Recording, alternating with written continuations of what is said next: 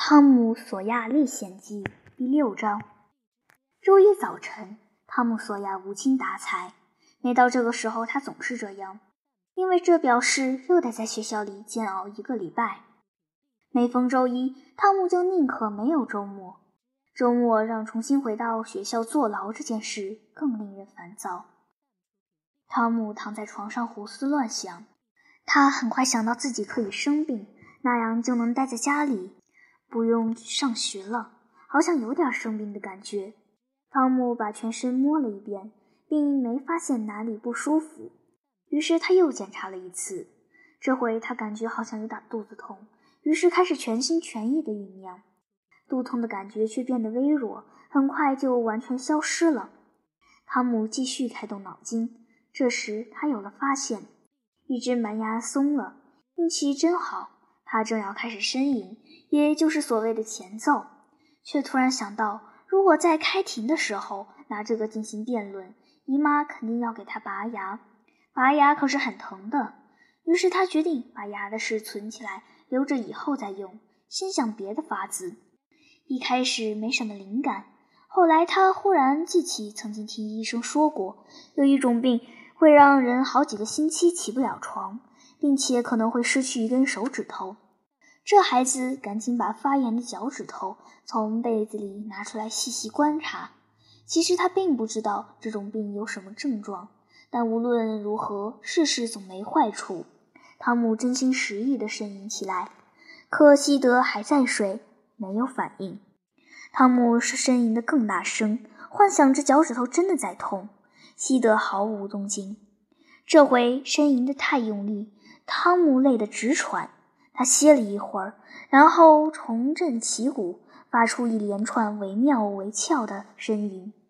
西德还在打呼，汤姆火冒三丈，他喊道：“西德，西德！”然后摇他。这一招果然见效，汤姆又开始呻吟。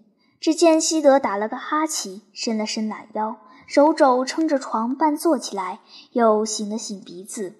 这才看到汤姆，汤姆还在呻吟。西德说：“汤姆，嘿，汤姆，没反应。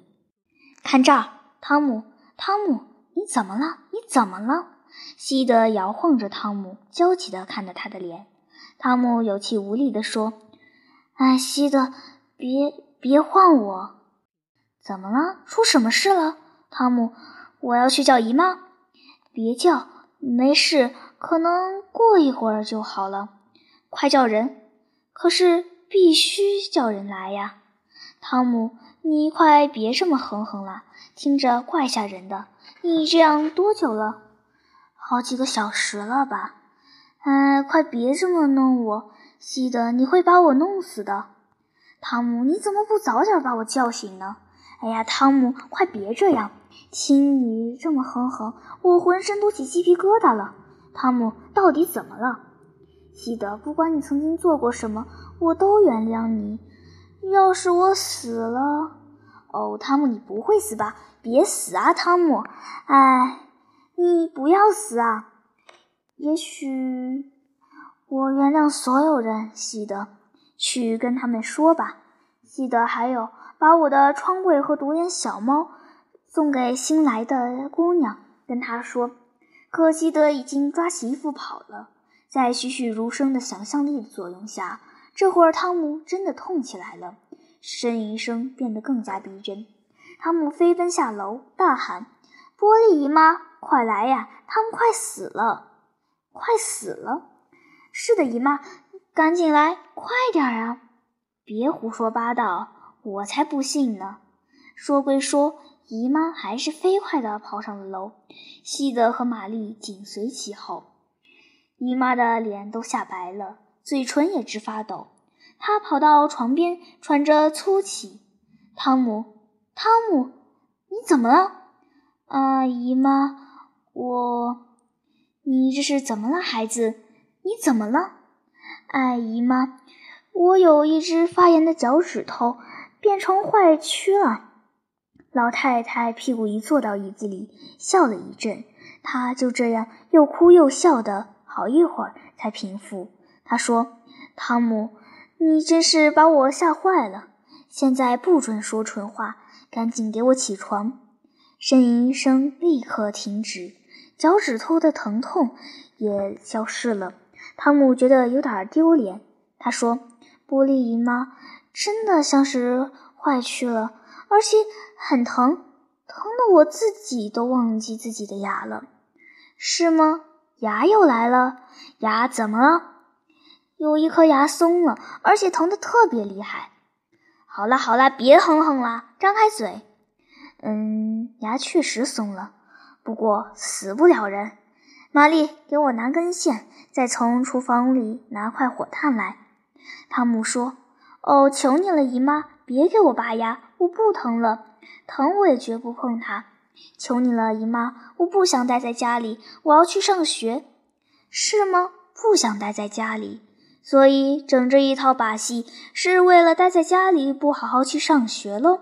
你是想去钓鱼吧，汤姆呀，汤姆，姨妈特别爱你。”可你真是太淘气了，真是想尽办法伤我的心。这时，拔牙用具已经准备就绪。老太太把线的一头系在汤姆牙上，另一头系在床头柱上。然后她拿起火炭，猛地伸到小汤姆面前。现在牙齿已经挂在床头柱上晃荡了。付出总有回报。吃完早饭，汤姆赶去学校。让所有的遇到他的孩子羡慕不已，因为上排牙齿的缺口让他可以用了一种了不起的新法子吐痰。直到刚才还是大家羡慕的对象，现在却发现自己已经走下神坛，一个追随者也没有了。他的内心很沉重，于是轻蔑地表示：“汤姆·索亚的这种吐痰法。”一点都没有意思，可别人说他是酸葡萄，这孩子只得缴械投降，默默走开。不久，汤姆遇到了村里的不良少年哈克贝利·费恩，他是镇上最鬼的孩子，山上所有的当妈的都打心眼里讨厌和害怕哈克贝利，因为他游手好闲，无法无天，是个粗野的坏小子。还因为他们的孩子们都很崇拜哈克，羡慕他那个禁忌的世界，希望自己敢于成为他那样子的人。汤姆也是个好人家的孩子，因此很羡慕哈克贝利的逍遥自在。他同样被严厉禁止跟哈克玩，可他一有机会就偏要和哈克玩。哈克贝利总穿大人不要的衣服。他们一年四季破洞开花，布条随风飘荡。他的帽子也疼得厉害，帽檐上有一条新月形的帽边耷拉下来。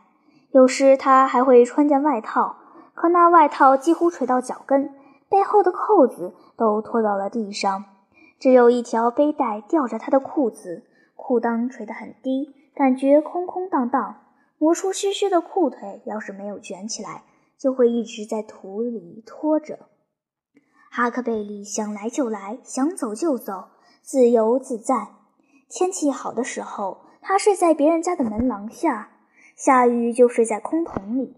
他既不用上学，也不必去教堂，不用管任何人叫老师，也不需要听任何人的指挥。他可以随时去游泳或者钓鱼，想玩多久就玩多久，没人禁止他打架。他可以尽情熬夜。他是春天第一个赤脚的孩子，也是秋天最后一个穿鞋的人。他从来不用洗脸，也不用穿干净衣服。他的脏话说得特别流利。总而言之，这孩子过着神仙般的日子。圣彼得堡每一个被严格管束、被家长弄得烦不胜烦的好人家的男孩子都这么想。汤姆向这位浪漫的流浪儿问好：“你好，哈克贝利。你也好，给你看个东西。什么？一只死猫？快让我瞧瞧！天哪，真的是死得硬邦邦的了。你从哪儿弄到的？从一个孩子那儿买的。拿什么买的？我给了他一张蓝票，还有一个从屠宰场弄来的猪尿泡。你哪儿来的蓝票？两个星期前用。”滚铁环的棍子跟本罗杰斯换的。我说这死猫有啥用啊，哈克？有啥用？原来是斧子啊！不会吧？真的？我知道更好的法子。不可能！是什么法子？还有啥？用仙水呗。仙水？仙水屁用也没有，屁用也没有。你试过吗？我没试过，但是鲍勃·谭纳试过。谁告诉你的？怎么了？他告诉了杰夫·撒切尔，杰夫又告诉了强尼·贝克，强尼·贝克又告诉了吉姆·霍里斯，吉姆又告诉了本·罗杰斯，本告诉了一个黑鬼，然后那个黑鬼告诉了我，就是这么回事。哼，那又怎么样？他们都在胡说，至少那个黑鬼在胡说。虽然我不认识他，但我从没见过不撒谎的黑鬼。那你告诉我，鲍勃·谭纳是怎么干的？就是把手泡进了存了雨水的烂树墩子里呀。大白天吗？当然啦。脸朝着树墩子？嗯，应该是吧。念了什么没有？应该没有吧？我不知道。哈，用的方法这么蠢，还说什么要用仙水治斧子呢？这么干根本治不好。必须一个人走到树林里头，找到有仙水的树墩子，在半夜十二点背靠着树墩子，把手伸进去，然后念“面包，面包，印第安人吃不起，仙水，仙水，赶快把这斧子洗。”接着快快走开，一共走十一步，要闭着眼睛在原地转三圈，然后回家。但是跟谁都不能说，因为一说话，这咒就不灵了。嗯，这法子听着可挺靠谱的。不过鲍勃·谭纳好像不是这么干的。我跟你说，他绝对不是这么干的，因为他是镇上斧子最多的小孩。如果他知道怎么用仙水，肯定一个斧子都不会长。我用这个法子从手上弄掉过几千个斧子了。哈克，我经常玩蛤蟆，总是长好多斧子。他还用蚕豆治过。没错，蚕豆也行，那个我试过。是吗？你怎么弄的？拿一粒蚕豆，把它掰开，割破斧子，弄点血出来，然后把血放在其中一半豆子上，然后挖个坑，在半夜十二点，月亮被云遮黑的时候，在十字路口埋起来，然后把剩下的那一半豆子烧掉。这样沾了血的豆子就会不停地吸呀吸呀，想把另一半吸过来。血也会跟着吸斧子，然后斧子很快就掉了。是的，没错，哈克就是那样干。不过埋豆子的时候，要是念一句“埋豆子，掉斧子”，一扫去无踪，效果会更好。乔哈帕就是这么干的。他是见过世面的人，上一次差点就到了康恩镇去了。不过话说回来，用死猫子怎么能治斧子呢？就是哪天有坏蛋下葬了，你就拿猫半夜到坟地去，然后十二点的时候，一个鬼会过来，也可能有两三个鬼，不过你看不见他们，只会听见像刮风一样的声音，也有可能听见他们在讲话。鬼把那个坏蛋带走的时候，你就举着猫跟在后头，然后念。鬼跟死人走，猫儿跟鬼走，斧子跟猫走，再也莫回头。这样什么斧子都能治好，听着很不错。你试过没有，哈克？没有，但这是霍普金斯大妈告诉我的，是吧？那肯定有用。他们都说她是巫婆。没错，我跟你说，汤姆，她就是巫婆。她对我爸下过咒，我爸亲口跟我说的。有一天，他在路上走。看见霍普金斯大妈在对他下咒，我爸就拿石头丢他。要不是他躲了一下，肯定能打中。然后就在那天晚上，我爸喝多了，结果从盆子里滚下来，摔断了胳膊。真的吗？太吓人了！你爸怎么知道他在下咒？哎呀，我爸很容易就能瞧出来。他说，只要他们直勾勾地看着你，就是在下咒。尤其嘴里还念着什么，那是他们在悼念祷告词。我说：“哈克，你准备什么时候去试试这只猫？”今晚。我看今天晚上鬼会去找霍斯·威廉姆老头。但他不是礼拜六买的吗？礼拜六晚上鬼没把他带走。瞧你说的，鬼的法力要到半夜十二点才会起效，对吧？可那会儿已经是礼拜天了，会一般礼拜天不会出来，反正我觉得不会。这一点我倒是没有想到，那就没错了。我也能去吗？当然了，只要你不害怕。害怕？我像是会害怕的人吗？那你喵一下呗。行啊，要是你能出来，也回我一声。上次你害我在那儿喵了半天，最后海梅斯老头还拿石头打我，还说该死的猫啊！所以我拿砖头砸了他家窗玻璃。你可别说出去哦。我不说，那天晚上我喵不了。因为姨妈盯着我看呢，下次我一定喵。哈克，那是什么？没啥，一只臭虫。哪来的？林子里抓的。你愿意拿什么换呢？不知道，我还不想卖呢。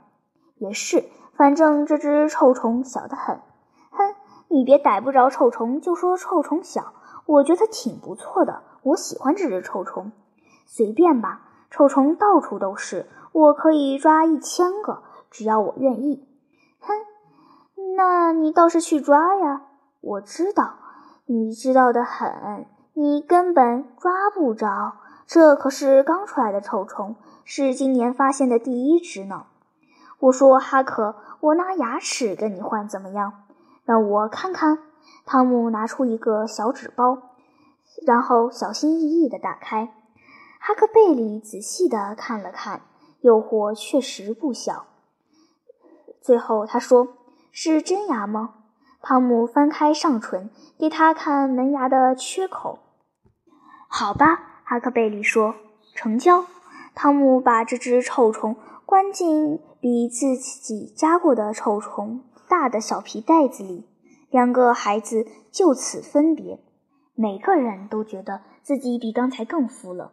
他们的学校是一一栋小小的木头房子。此刻，他正大步流星地走进教室，好像一路都是这样赶过来的。他把帽子挂在木头钉子上，干净利落地一屁股坐回自己的座位。老师本来坐在高高的王位，那架巨大的藤编扶手椅上打盹儿。孩子们嗡嗡的读书声令他昏昏欲睡。汤姆进门把他惊醒了。汤马士·索亚。汤姆知道。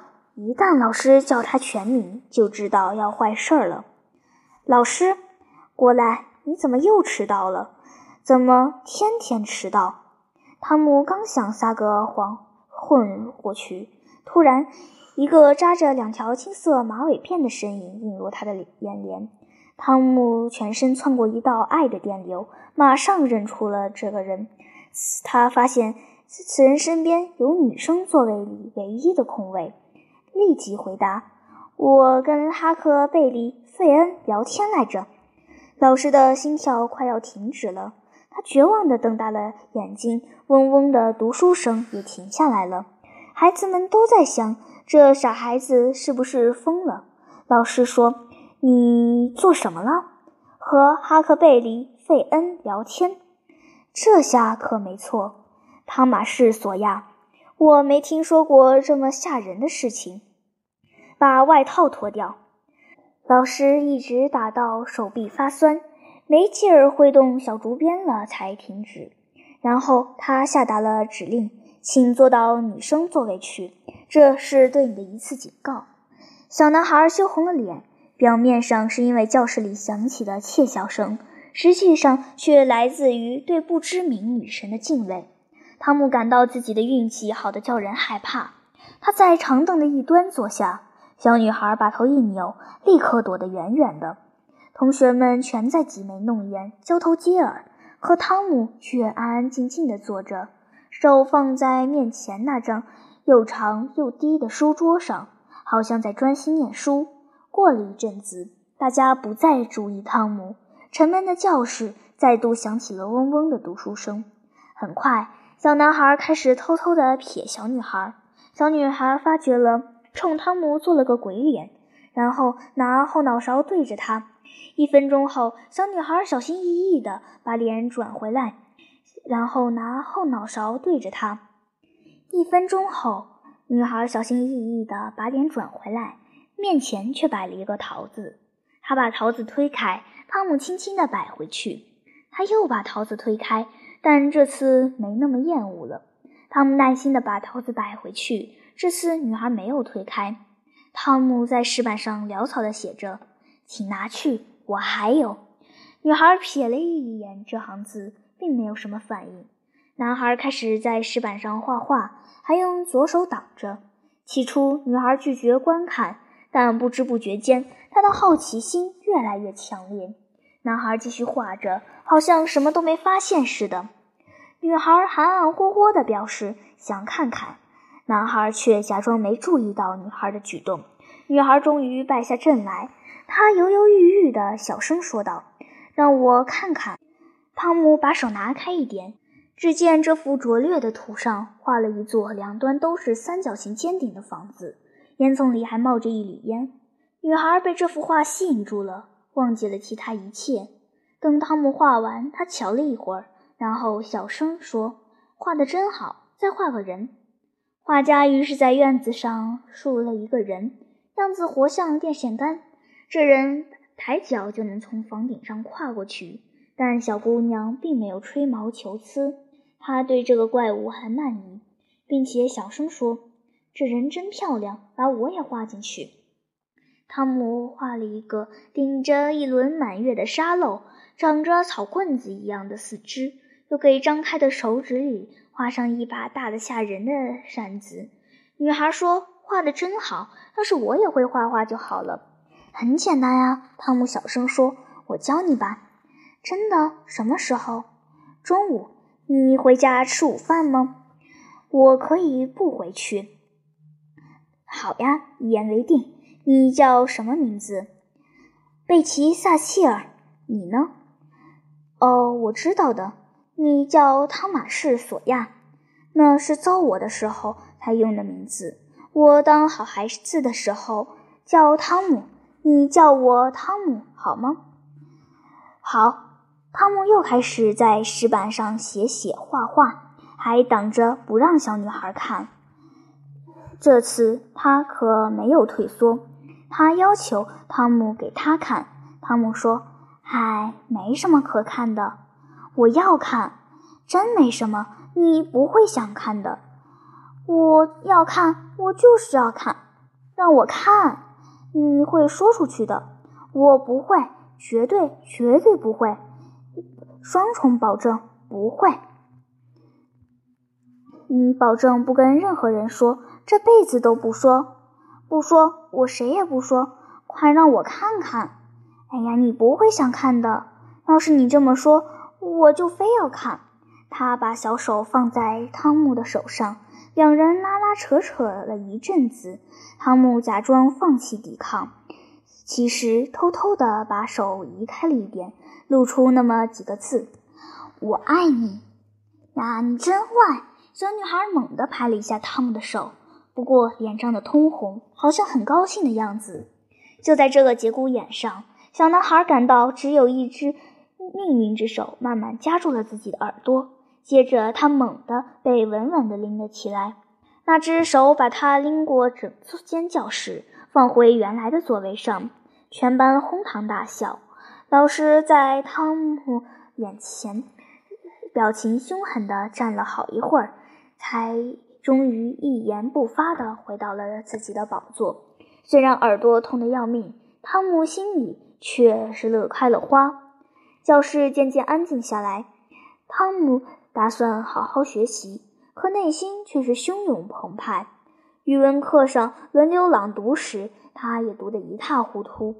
地理课上，他把湖泊错当成山脉，把山脉弄成河流，河流又被他认成大陆，简直让世界重回混沌状态。